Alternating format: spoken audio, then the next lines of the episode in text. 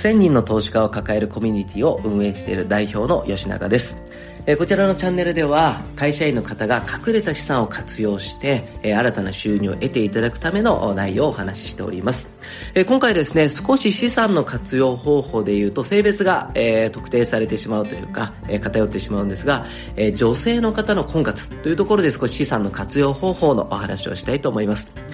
え実際に女性の方々っていうのはもちろんですけども結婚相手というのを考えた時に5年収っていうのを見ていくと思うんですね。じゃあこの時にどれぐらいの年収の方がいいかというアンケートを取るとほとんどの30代を過ぎた女性の方は年収1000万円の方を探すんですね。じゃあこの婚活市場例えば皆さんの女性という資産そしてさらに言えば若さという資産を使った場合に、えそれは成功するのかとかあとは実際に年収1000万の男性ってどうなのかという実態についてお話をしていきましょうえー、現在ですね、私、1000人の投資家を抱えている中で、ちょうど半分の500名が男性なんですね。ほとんどの方が30代、えー、過ぎている方々なんですけども、実際に年収1000万を超えている方っていうのは約その中で10%ちょっとぐらいですね。で実際に私はその中で、えー、その人たちの預貯金とかっていうのをダイレクトに見る立場にいるんですけども実際に年収1000万の方々の貯金って皆さんはどれぐらいお持ちだと想像されますか？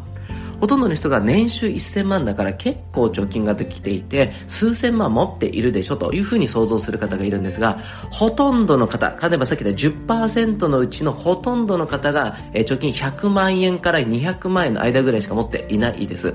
でもっと言えば年収が500万ぐらいの方であれば貯金は50万前後ぐらい100万円すら持ってない方がほとんどです。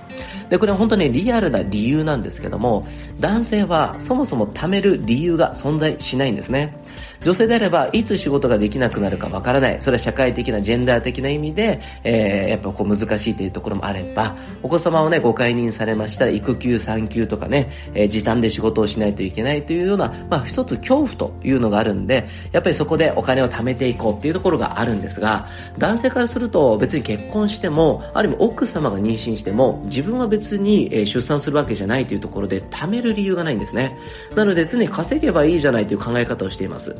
もっと言えば30代を過ぎていて、まあ、年収にね、関わらず、貯金を1000万円以上持ってる男性が、ほんとごく稀にいるんですけども、変な人しかいないです。それどういう意味で変な人なんですか？っていうと、やっぱりこう恋愛があんま好きじゃないとか、興味がないとか、ある意味貯金が趣味ですとか、えー、もっと言えば自己投資をしないで、とにかく貯金だけしたいという、ちょっと偏った人に多いんですね。だから皆さんが思うようなオールマイティ稼ぐし、貯めるし、お金に強くて優しくて素晴らしい男性はまず理想だと思いますね。えー、まあ妄想。幻想だと思うんですね。実際に男性っていうのは年収1000万円持っていても手取りで計算するとねもちろんボーナスっていうところが入っちゃうんでややこしいんでえ月々80万円っていうところで考えると実際の手取りって60万円ぐらいしかないんですよ。じゃあ月60万円で自分稼いでると思ってる人って一人暮らしでも家賃10万とか15万とか住んでたりするんですねじゃあその中で服買って物買ってとかデートをしたりするともうそれは貯金ないのも当然なんですよじゃあ年収1000万の方と結婚した時に、えー、女性はじゃあえー、玉残しだから私仕事辞めていいんですかって言ってそんなことないですよね。夫婦2人で手残り60万円。じゃあその状態でお子様できたらって考えると、もう全然足りないんですよ。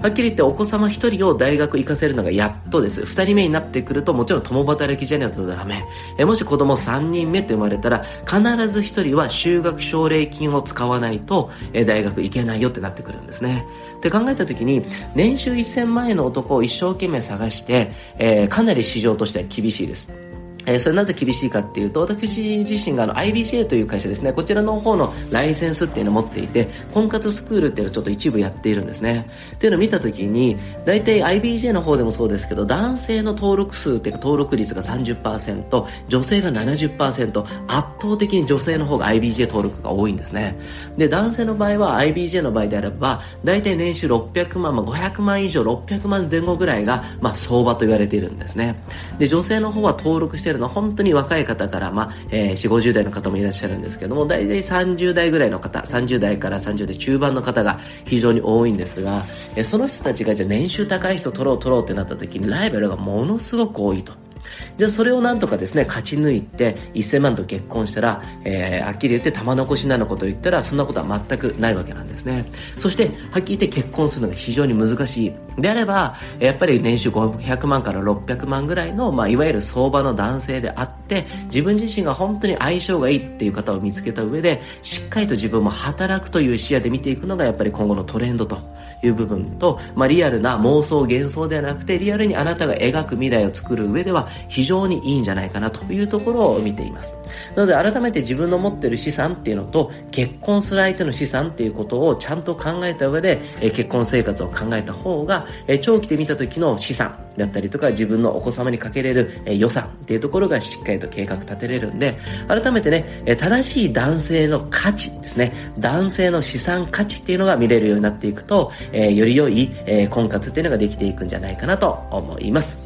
えそれでは今日もいい一日を過ごしていきましょう。それでは、さようなら。Thank you.